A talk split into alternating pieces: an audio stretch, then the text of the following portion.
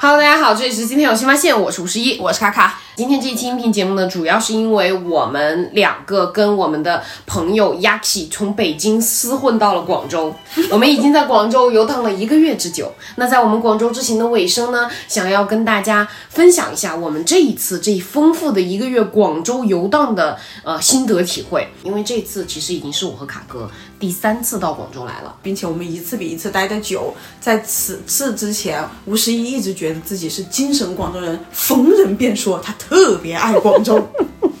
好，接下来呢，就由雅克欣女士讲解一下她对于广州的初印象。哦，对，其实我已经来过广州无数次了，但是 是无奈的无数次。但以以前因为是工作的原因，经常来广州出差。但因为那个出差的强度比较大，所以平时基本上没有什么时间，也没有什么体力、心情去了解、游玩一下广州啊。所以这次来广州玩呢，差不多等于是我第一次对第一次游览广州。所以和十一和卡卡不太一样的是，我呢是属于非常新鲜的，第一次来体验深度体验广州的美景和美食的这么一个经历。主要是美食，哎，对。吃顶了都，天天吃定了。我们第一次来到广州的时候，其实我们只待了三天，因为当时是在这边做一个中转。那个时候，我深深的记得，我和吴十一可能还年轻，嗯，我们呀一天能吃五顿那种，对，差不多。对，真正见识了多食多餐。对，对，那个第一次我们来广州呢，我还记得印象非常深刻，就是我每吃完一顿就开始狂走，走两个小时，差不多肚子空出来一点点，就吃下一顿，就这种。就是每一道食物都是溜着缝儿进的肚子，对。然后呢，我最后还会把那个用甜品把最后那一丝缝缝满，然后这就这就导致什么呢？这就导致三天过去了，我在广州起码长了四斤。你之前跟我说五斤，四斤打底，就是我就想说五斤是不是有点哦，感觉有点虚伪，像随便乱说。但是我记得四四斤应该是有的，嗯，这种对，这是第一次，大概一九年底的时候我们来广州。这一次我们待了一个月之久，就可以不断的去寻找大家口中所说的老字号以及新字号是个什么感觉？嗯，是。然后这一次呢，我觉得在美食上我们印象有一个很重大的转变，就是说，首先我们是彻底明白了，就是早茶为什么一定要有茶，你知道吧？对对对。而且为什么多为普洱？因为第一，普洱解腻。因为粤菜其实我们多吃了几天，我我们发现它不是纯清淡口的，它是咸鲜口味的那种那种方向。那这种方向的话，其实在一些特定的，不管是早茶早点就茶点也好，比如说虾饺啊、鲜虾烧麦呀，然后呢红米肠啊、红米肠啊这些这些经典的点心的种类来说，其实油还呃有的 还挺多的。其实因为没有油就不好吃嘛。然后就是说，油跟盐其实是比我们日常在家里做饭要重不少的，所以佐着普洱茶呢，一个是解腻，另外一个呢就是助消化，我觉得确实是有效果的。好，这是吃上，我觉得我们印象升级的一个变化。就是粤菜确实是鲜美的，然后味型也不是那种带有辣呀、然后麻呀这些比较刺激的味觉观感的这种特点的。但是呢，它确实也不是那种哎少油少盐的巨健康的，其实反而是油和盐都会相对比我们认知当中的呃要多一些，要重一些口味。我猜应该也是因为酱油的用量比较多，或者说用的比例比较高，所以我对于粤菜的耐受度。因为我尝不太出来不同酱油之间的区别，它加多少和豉油之间的比例又是什么样子，其实我不太尝得出来。嗯，所以呃，对于粤菜来说是比较容易吃腻的。嗯，对，就是我们三个这一个月，不瞒大家说，嗯，去找了不少回东南亚菜来吃，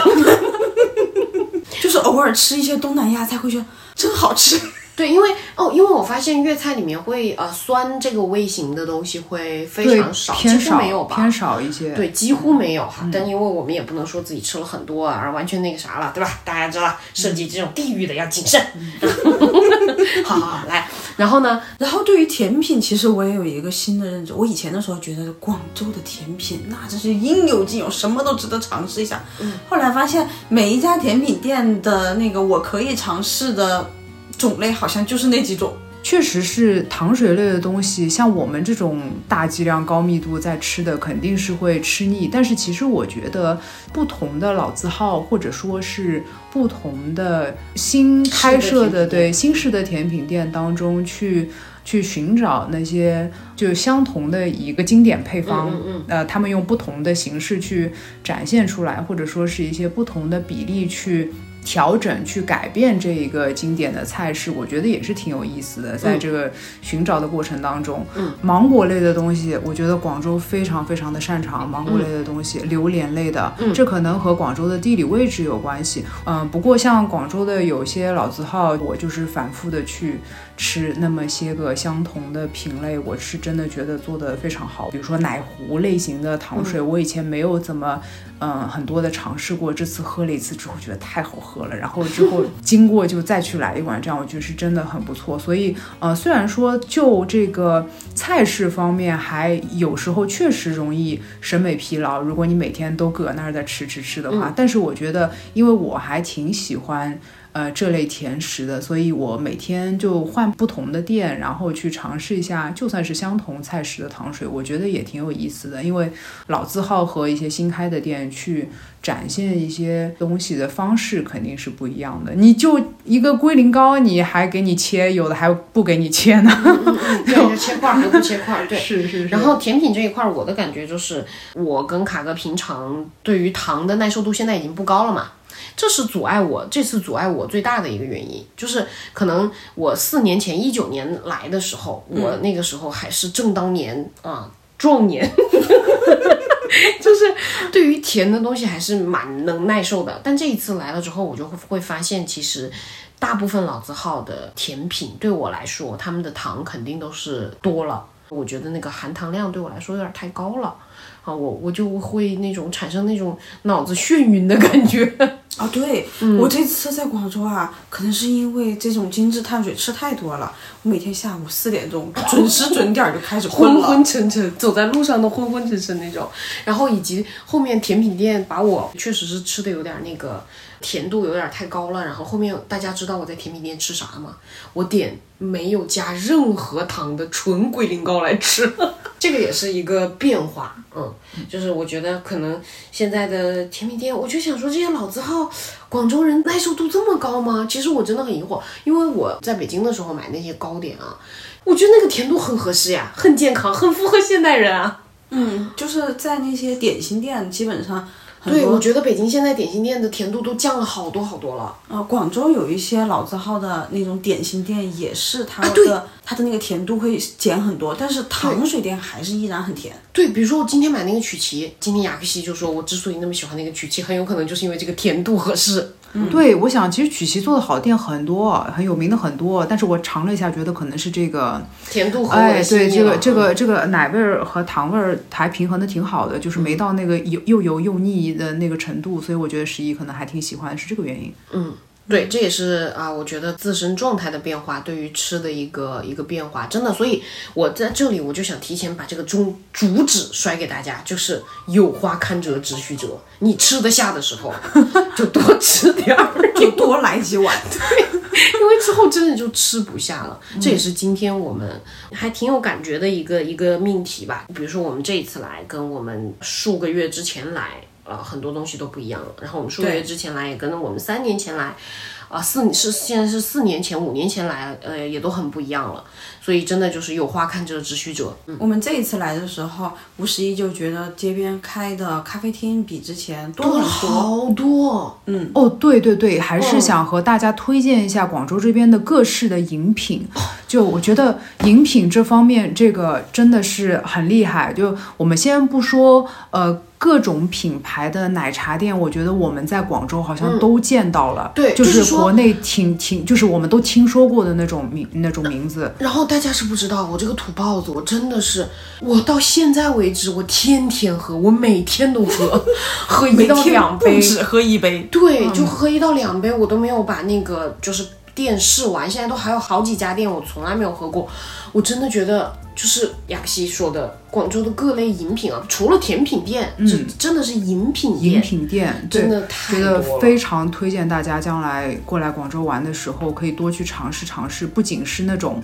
听起来挺大牌的那种华南地区挺有名的那种茶饮品牌，也可以去尝试一下街店街边的那种小店，因为华南地区它。本身茶类这方面就非常的发达，对这边的有些很有创意的饮品呢，会把它本身就有的这些呃华南地区特有的那种茶类的种类，去和一些其他的饮品混搭在一块儿，得出来的效果真的很惊艳。我们尝到过几款哈，真的很不错。比如说我来了之后，就和各类就是鸭屎香相关的饮品 就是杠上了，知道吗？就一会儿鸭屎香奶茶，一会儿鸭屎香别的什么东西。比如说这种东西，我觉得大家有兴趣的话，就可以去自己挖掘挖掘，还挺有意思的。嗯然后我也要夸雅克西一下，因为我这个人吧，其实有的时候，你比如说吃这个好吃的，或者是喝这个好喝的，因为现在就甜度也很难非常的适合我，我就很容易做保守的那种消费决策。但是雅克西就真的是，尤其在饮品方面，他非常乐于迈大步子去尝试各种各样的新的东西。什么猎奇来什么，对对对，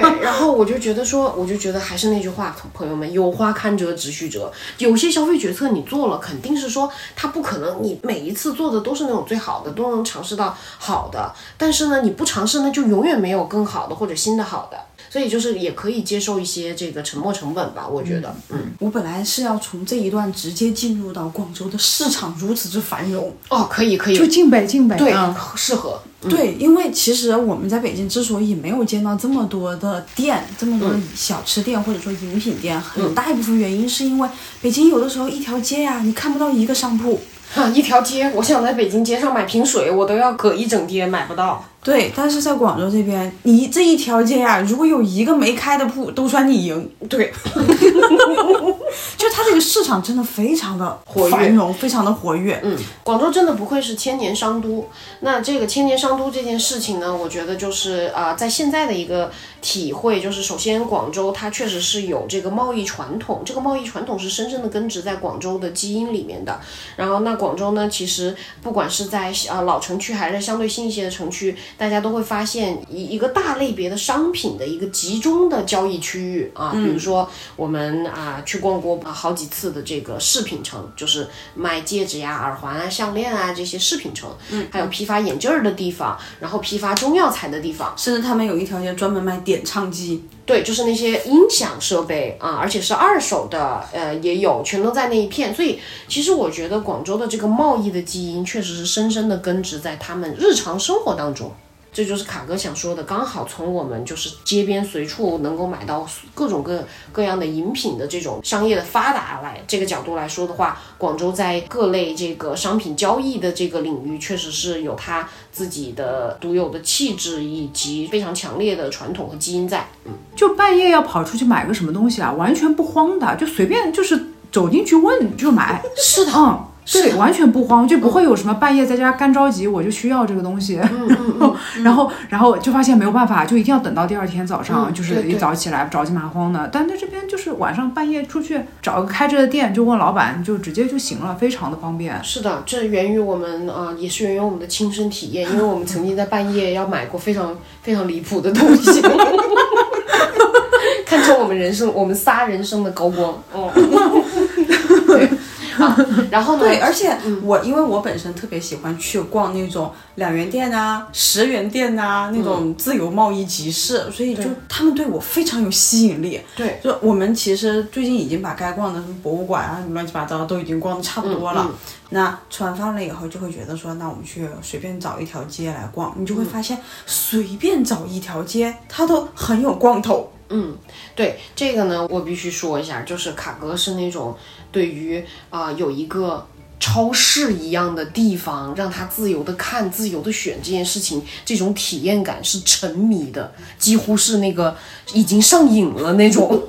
对，所以这也是我非常惊讶，就是说。我我能感受到他对广州的喜爱，但是呢，我确实没有想到卡哥竟然已经考虑到他以六十岁以后的生活。今天我们在逛一条街的时候，他已经考虑到六十岁以后他必须要加入今天排队的那些大爷大妈、叔叔阿姨，他觉得他一定在里面如鱼得水，他已经构思好了自己的啊一部分的生活图景。说到这个广州的这个贸易传统，接下来就到了我最擅长的部分了。这个部分呢，他们两个都公推一致推举我 来为大家讲解。就是这一次我们了来到广州之后，对广州更新的一个很重要的认识就是。我以前确实没有什么实感，就是广州是千年商都，而且这个千年商都的千年是两千年之久啊、这一次我们在参观了很多很多博物馆，去看了很多很多关于广州的这个贸易传统的东西之后呢，关于历史的东西之后呢，我们才发现广州确实是从两千年之前。就已经是一个商品交易的一个重镇了啊、还有一个想跟大家分享的心得呢，就是呃仅仅是我的个人观点啊，大家随便听一听。就是其实我如果我们现在非要严格的说国内的这个一线城市，那确实是会有一些说法是觉得广州已经啊、不在这个超一线的这个第一梯队的这个城市里面了。那我觉得这个其实就仅仅是因为产业板块轮动的这个这个原因，因为我认为广州在很早很早，甚至可以说是在呃可能中国整个近代史上都占有举足轻重的地位呢，是因为确实在这一波互联网浪潮之前，贸易这件事情是人类商业社会的主流的产业和这个创造财富、创造流动的方式。所以呢，广州从在中国整个近代史上都占有极其重要的地位是非常合理的，因为它从两千多年开始就已经是一个贸易中心了。那这一波可能广州它只是因为这一波崛起的是一个广广州没有那么强烈的基因的和传统的产业，就互联网产业，因为它本身贸易已经这么强了，而且一直都处在一个很强势的地位，在互联网的这一波浪潮之前，那。我觉得也很合理吧，就是说这个，你看老城区那些楼啊，都已经被各大商品交易市场挤得没有位置了，你也很难就是说能够在漫长的时间里面去培育啊，去再培育，再发展出一个新的主导世界的这么一个产业啊。嗯，所以我觉得。这一次我比较深的感受就是，广州之所以好像是啊、没有在这个超一线的城市的梯队了，其实可能有一个重重要的原因，就是说现在的产业确实是板块轮动到了互联网啊，以互联网加人工智能等等，现在还在不断的变化，只是说没有没有再是以贸易为绝对主流了，因为它从实体的贸易可能转向了这个虚拟的一个第三空间的那个浪潮。但是我认为人类的生活是不可能缺少贸易的，这个交换仍然是人类生活的一个基调。它只能说它不是一个那么高调的基调，但它仍然是一个基调。所以我觉得广州还是有它本身的魅力和实力在，啊、只不过这个魅力和实力你不能说啊永远都站在世界的潮头浪尖，嗯，对，就是整体，因为我们这次也逛了很多的博物馆啊、纪念馆、资料馆相应的这种场所，所以我觉得我从来没有这么直观的感受到广州是这么历史悠悠久久的一个有如此悠久经商传统的一个城市。呃，我也是来自一个就是在呃商业气氛非常浓厚的一个城市，所以可能我。呃，平时个人的观感会是觉得，哦，那我们以就是商业啊、贸易等等发家的这样的一个城市，可能会它的气质会更加年轻一些，嗯，或者是它的历史会相对没有那么深厚，会更短一些。这个在我的概念里面是是很正常的。但是我这次来广州之后，因为我觉得在这个。商业氛围上，我一直觉得广州和我的家乡是类似的，但这次参观了之后才，才如此直观地感受到广州是一个完全不同的历史，如此悠久的这样的一个地方。接受了挺大剂量、高密度的对于广州历史的这种教育啊。然后我作为一个历史挺差的，但是又人菜瘾大的这样的一个这个游客，还是在这个十一的帮忙讲解之下，对于很多就是历史上的一些事件也好，一些节点也好，有了很多全面的认识。所以我觉得就这一点吧，是让我觉得非常震撼的。就这种感觉比较难以描述，就是突然把这样一个商业氛围、贸易氛围就如此浓厚的一个城市，突然拔高到了一个。几千年历史名城的这么一个高度，这样可能说出来有些不太妥当，就好像我在说，啊、拿广州去和北京比是很奇怪的一件事，但我但我不是想要表达这样的一个意思，是说因为两种它的城市气质和氛围完全不同，但是他们突然就是以一种非常深厚的底蕴展现在我们眼前的时候，我内心是觉得非常震撼的。对，这里只是拿北京打一个比方啊，倒并不是要直接对比的一个意思。这是我作为一个历史挺差的人，然后不知道发生了什么的人，在参观了这么多资料之后，觉得一个非常直观的一个感受。嗯，就你在说的时候，我有感觉到，就如果说像北京的话，它可能过去的历史会比较沉重一些。对，然后现在故宫嘛，大家也能够看得出来，就是它非常也不是沉重，就是除了沉重，还有就是重，对它非常，嗯对它非常重的压在那儿的。嗯，就是你到那个地方去，你首先参观的肯定就是故宫。对你就会你就会非常直观的看见它，看见这个历史，知道它是一个历史名城。对你清楚的意识到那儿有历史存在的痕迹，但是你到广州这边来，就是他感觉就是你会先感受到它生活气息。对他感觉就是他把历史可以放下，嗯。然后你要在里面走街串巷走了很久，或者说是偶尔看见过某个旧居，你才会意识到啊，这里曾经存在过某些历史。嗯，它的这个历史并不明显，因为它最主要的还是它在一直往前走，它在过那种烟火气息的那种人人间生活。是我这一次关于历史啊，因为我本身是一个这个非常业余的历史爱好者，然后我这一次在参观各个博物馆的时候，我呃我自己就加深的一个印象啊，就是说广州其实在中国近代史上的地位，可能比我原来的印象里还要更加举足轻重。嗯，那从林则徐虎门销烟开始，有很多的变化，很多的事件，很多可能你看着的事件的导火索，其实是在这里发生的。嗯。那它之所以在这里发生，是更是因为它从清朝开始，它就有一口通商的，就是说整个清朝唯一能够对外通商的就是广州，有一口通商的这个传统，所有的信息、货物、人员都在这里交汇流动，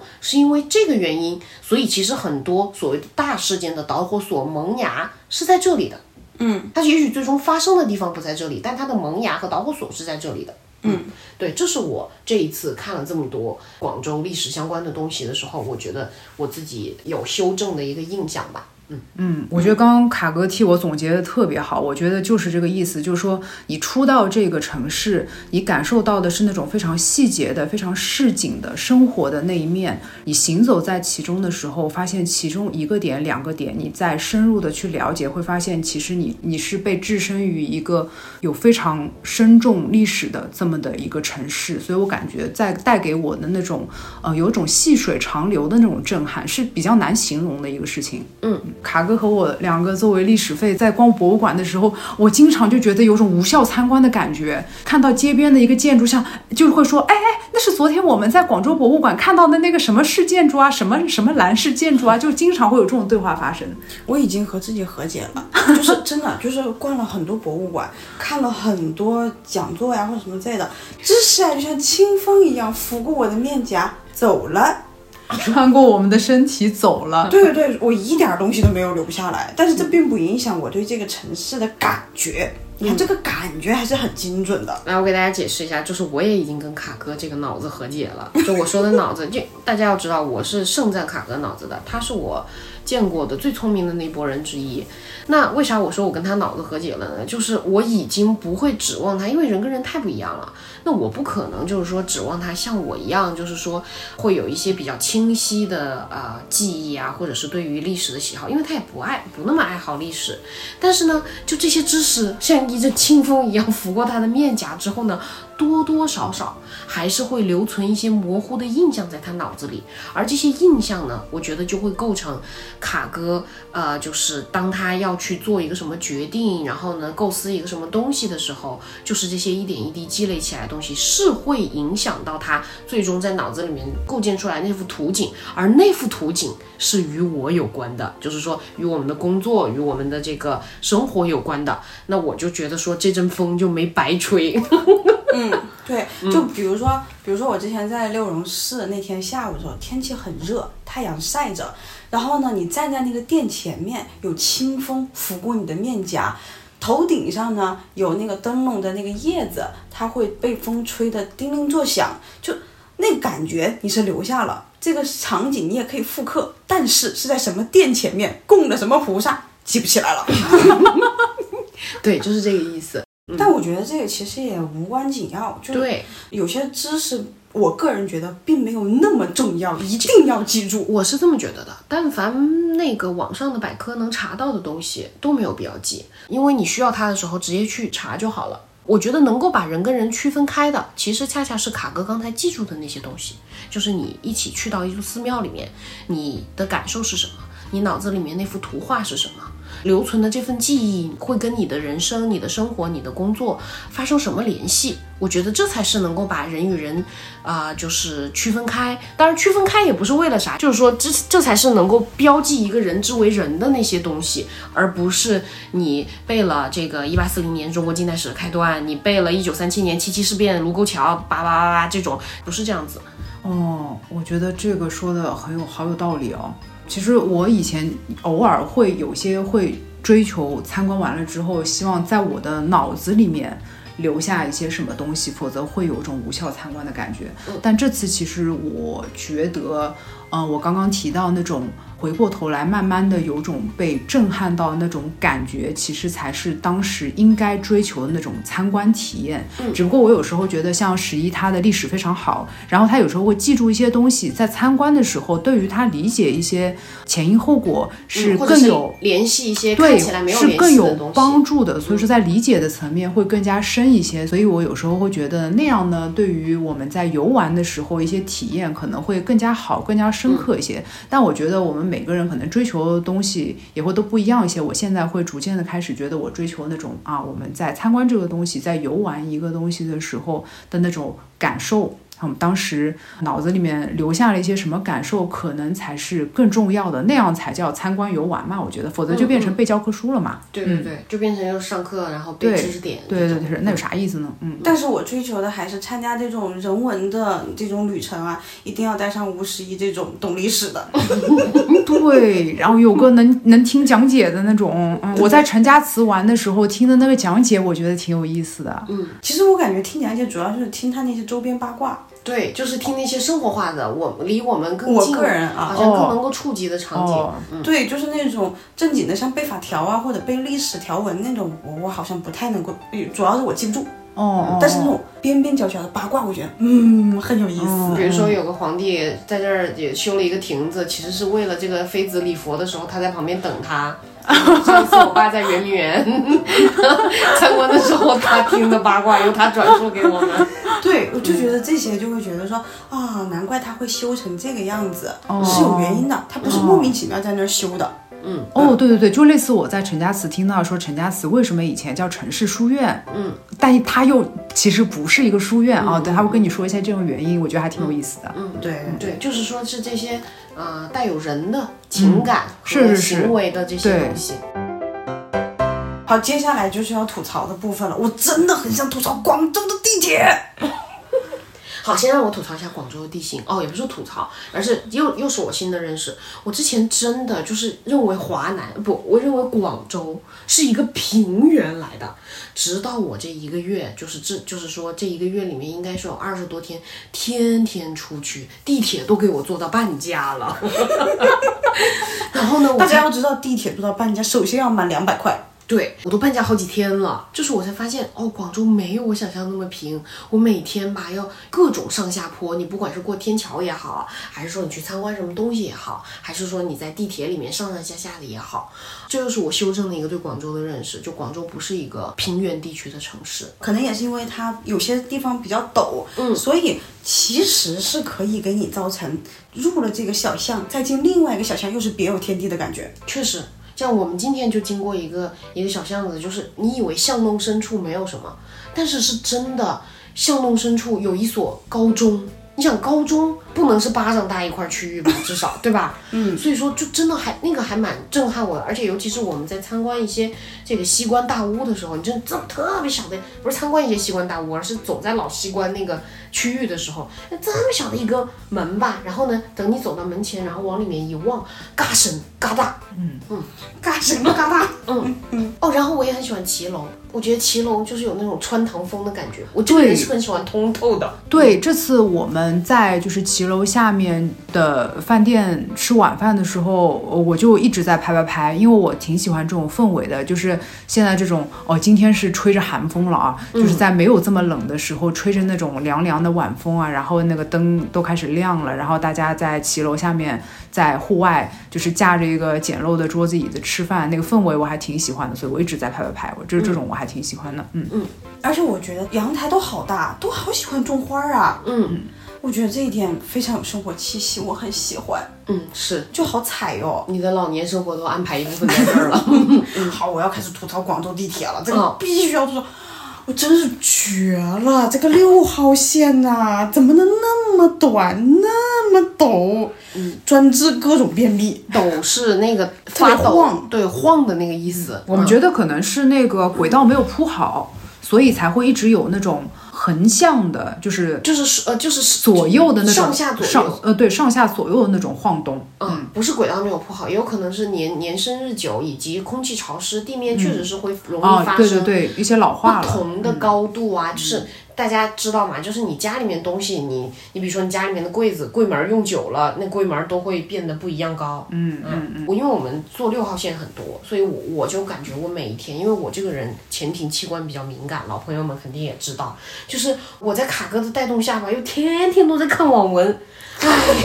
累死我了。我在那个六号线上，我就感觉啊，我的脑袋就是一碗豆腐花儿。它就每次晃完全程下来啊，豆腐花就碎了，然后呢出去晾一晾，豆腐花又凝结好了，就是这种感觉。每次吃完饭，我去坐那个地铁，坐完以后，我感觉消化一些了，你就给我晃消化了，你知道吗？嗯，还有一个就是地铁，这个就是我的范围了。就是我发现不同的线、不同的车次，这个温度不一样，所以就导致我一时极冷，一时极热，所以我的这个感冒就老是好不了。哦，这点好厉害的，就是明明是冬天哦，但是你能感觉到有些车次啊，里面的冷气开的可足了。对，就像那种高温四十度才开才能开出来的冷气一样。对对对对对对对，而且我并不是在强冷车厢，嗯，有的时候呢，你比如说今天晚上在六号线上，我就又被轰出了那个高原红。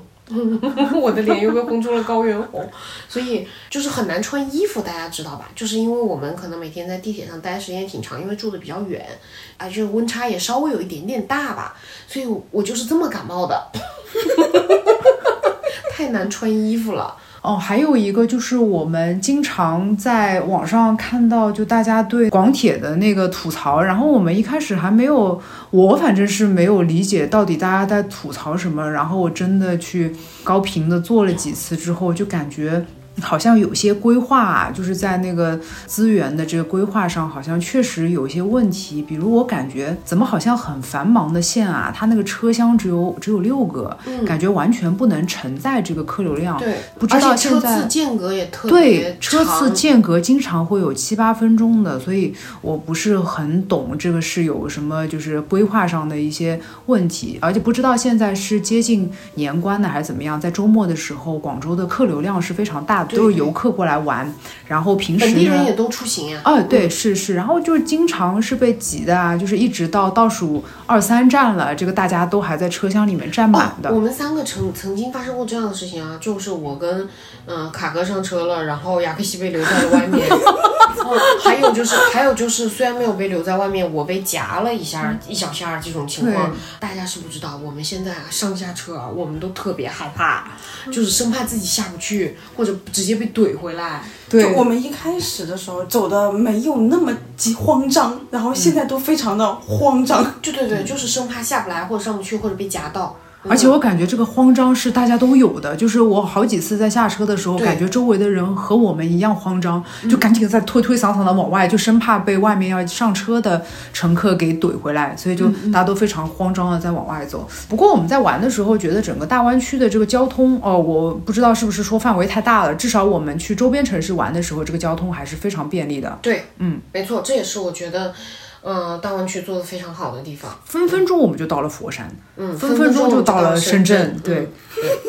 那我们关于广州行的这个总结就是非常趁热的，在我们三个啊、在广州倒数的这个日子里。毫无保留的奉献给大家。那如果大家对广州有游玩体验也好，或者是有生活体验也好，也欢迎多多分享给我们。因为我觉得，就算我们有三个人，那我们的视角也还是啊、局限的嘛，因为我们也只能看到一部分的切面。我觉得啊、现在就还是回归我小时候的那个古老的价值呼唤，就是要一个丰富多元的世界。而且我们三个肯定不会是最后一次来广州，将来肯定还会来很多次。嗯对所以肯定还有更多面的一些经历体验可以对是去挖掘等着我们去挖掘。嗯，对，而且我觉得，就像我们之前那种感觉，去一个城市真的不能只去一次，也不能只待七天。对像我们之前去大理的时候，我们在大理其实第一次待了一个月，那个时候好喜欢呀、俩月哦，俩月。嗯，然后第二，而且那已经是我第 N 次去大理了，啊前几次我都是纯游客。